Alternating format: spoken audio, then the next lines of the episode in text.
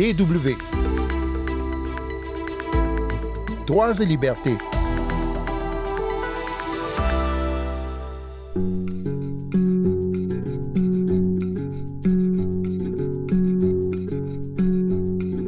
En journalisme, ça s'appelle un marronnier. C'est un sujet qui revient périodiquement sur le devant de la scène le prix social et humain du chocolat que l'on consomme en Europe revient par exemple sur la table à chaque fin d'année.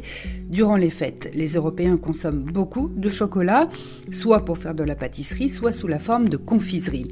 Alors cette semaine, on cède à la tradition et on parle de la production de cacao au Ghana, pour laquelle travaillent plus de 700 000 enfants, tendance à la hausse. Mais on commence par le témoignage de Francis Bock. Ce Sud-Soudanais a pu se libérer de l'esclavage esclavage.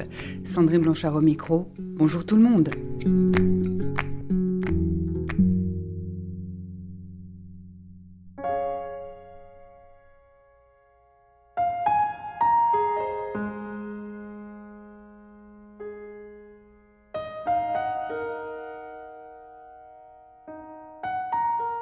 À l'âge de 7 ans, le Sud-Soudanais Francis Bock a été enlevé par des miliciens islamistes.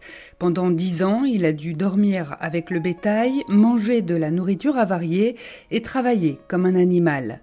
À 17 ans, il a réussi à s'enfuir vers Khartoum puis le Caire et aujourd'hui il vit aux États-Unis où il lutte contre ce qui a déchiré son enfance, l'esclavage.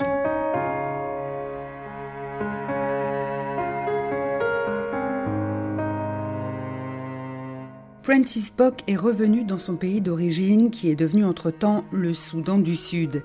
Il porte un complet bleu foncé, une chemise blanche, il est grand et nous le rencontrons dans le foyer d'un hôtel de Djouba. Aujourd'hui, Francis Bock a 43 ans et petit, il n'aurait jamais cru atteindre cet âge-là. Il se souvient très bien de l'attaque de son village le 14 mai 1986 qui a fait basculer sa vie. Beaucoup des habitants ont été tués dans l'assaut des milices Janjaweed venues du Darfour et appuyés par l'armée soudanaise. My village was burned, my parents were killed, and the same people marched into the marketplace. Ils ont mis le feu à mon village, ils ont tué mes parents, je les ai vus tuer des hommes, des femmes. Nous, les enfants, nous courions dans tous les sens pour sauver notre peau.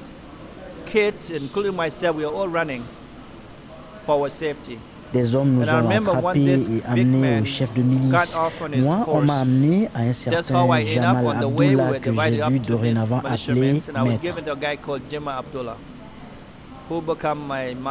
Évidemment, Francis Bock n'a pas connu l'école, ni même ce que c'était que le temps libre. Il passait ses journées et une partie de ses nuits à travailler. À 7 ans, il est devenu esclave au Darfour. Il raconte que c'est sa foi qui l'a aidé à tenir malgré les mauvais traitements qu'on lui faisait subir. Pendant les dix ans de ma détention, personne ne m'a jamais demandé si j'avais besoin de quelque chose. Alors je me suis tourné vers Dieu pour lui demander de me sortir de là pour qu'il me sauve la vie. Plusieurs fois, Francis Bock a tenté de s'enfuir, en vain, jusqu'à cette ultime tentative quand il a eu 17 ans.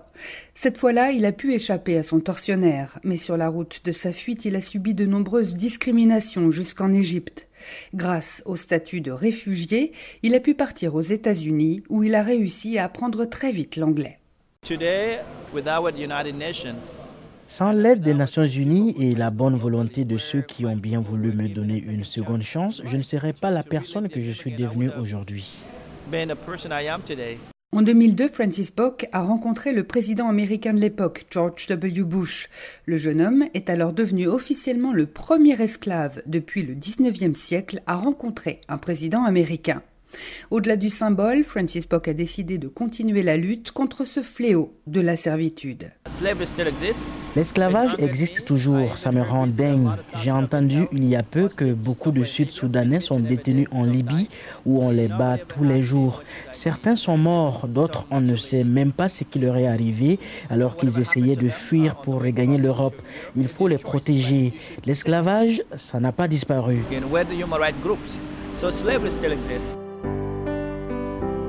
Vous écoutez toujours Droits et Libertés sur les ondes de la Deutsche Welle.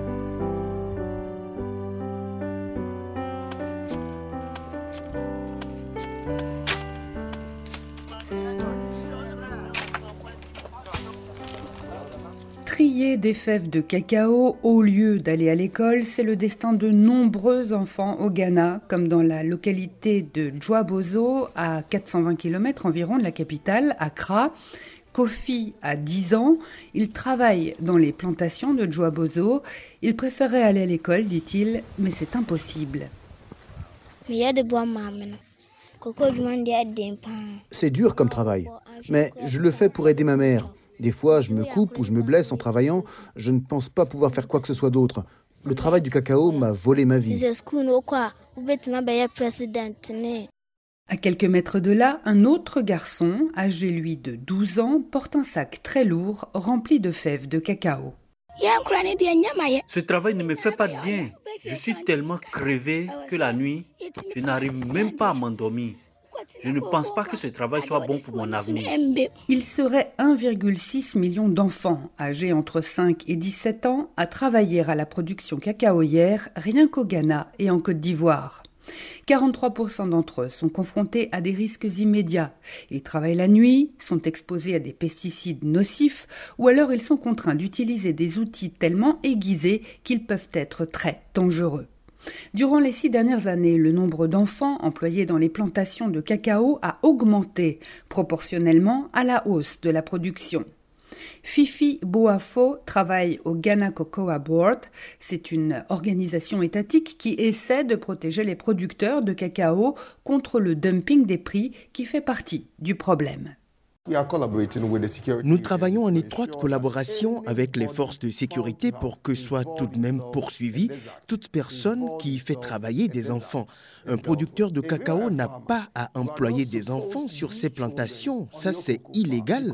Nous répandons cette information depuis des années dans nos campagnes de sensibilisation. Les producteurs qui emploient malgré tout des enfants savent donc qu'ils sont dans l'illégalité. Mais les lois ne sont pas assez appliquées. Certains prétendent même que le travail de répression tel qu'il est opéré actuellement conduit surtout à ce que les enfants soient dissimulés, ce qui rend leurs conditions de vie encore plus dangereuses et difficiles. Pour les producteurs, le nœud du problème, ce sont les prix trop bas. D'après la fondation Fairtrade pour le commerce équitable, 60% de la production mondiale de cacao provient soit du Ghana, soit de Côte d'Ivoire. Or, les producteurs de ces pays gagnent seulement un dixième des recettes totales générées au niveau mondial par l'industrie du chocolat. Joseph Addo est producteur de cacao. Selon lui, les paysans n'ont pas les moyens de payer des adultes pour procéder aux récoltes.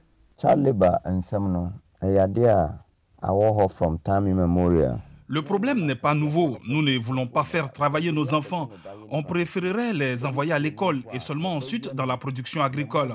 Mais on ne nous aide pas à acheter des machines, alors on est bien obligé de faire travailler la famille, y compris les enfants. C'est vraiment regrettable. Les défenseurs des droits humains dénoncent ce phénomène depuis des années maintenant. Ils répètent que les grands groupes internationaux qui commercialisent le chocolat, comme Nestlé ou Mars, auraient dû depuis longtemps éliminer le travail des enfants de leur chaîne d'approvisionnement.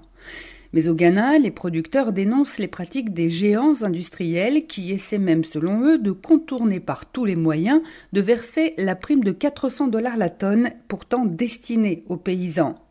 Les multinationales, elles, affirment que le secteur a fait de gros progrès en la matière pour permettre à de nombreux endroits la construction d'écoles, par exemple, ou augmenter la production.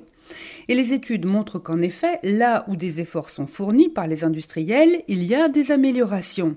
Mais c'est aussi exactement là que réside la critique. Pourquoi est-ce que les grands groupes, avec leurs milliards de bénéfices, ne font-ils pas davantage pour améliorer les conditions de travail des producteurs et éradiquer le travail des enfants? La Côte d'Ivoire et le Ghana ont tenté de poser un ultimatum aux fabricants européens et nord-américains pour prendre des engagements en les menaçant par exemple de sanctions telles que l'interdiction de se rendre sur les plantations pour évaluer l'état des récoltes, ce qui leur permet ensuite de prédire les cours du cacao. Mais pour l'instant, le rapport de force ne semble pas favorable à David contre Goliath.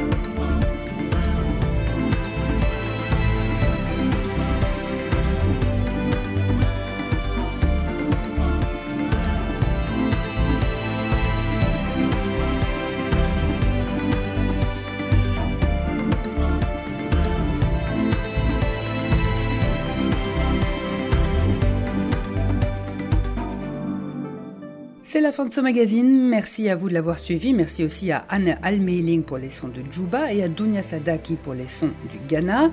Bonne fête de fin d'année à tous. On se retrouve la semaine prochaine et d'ici là, ne lâchez rien.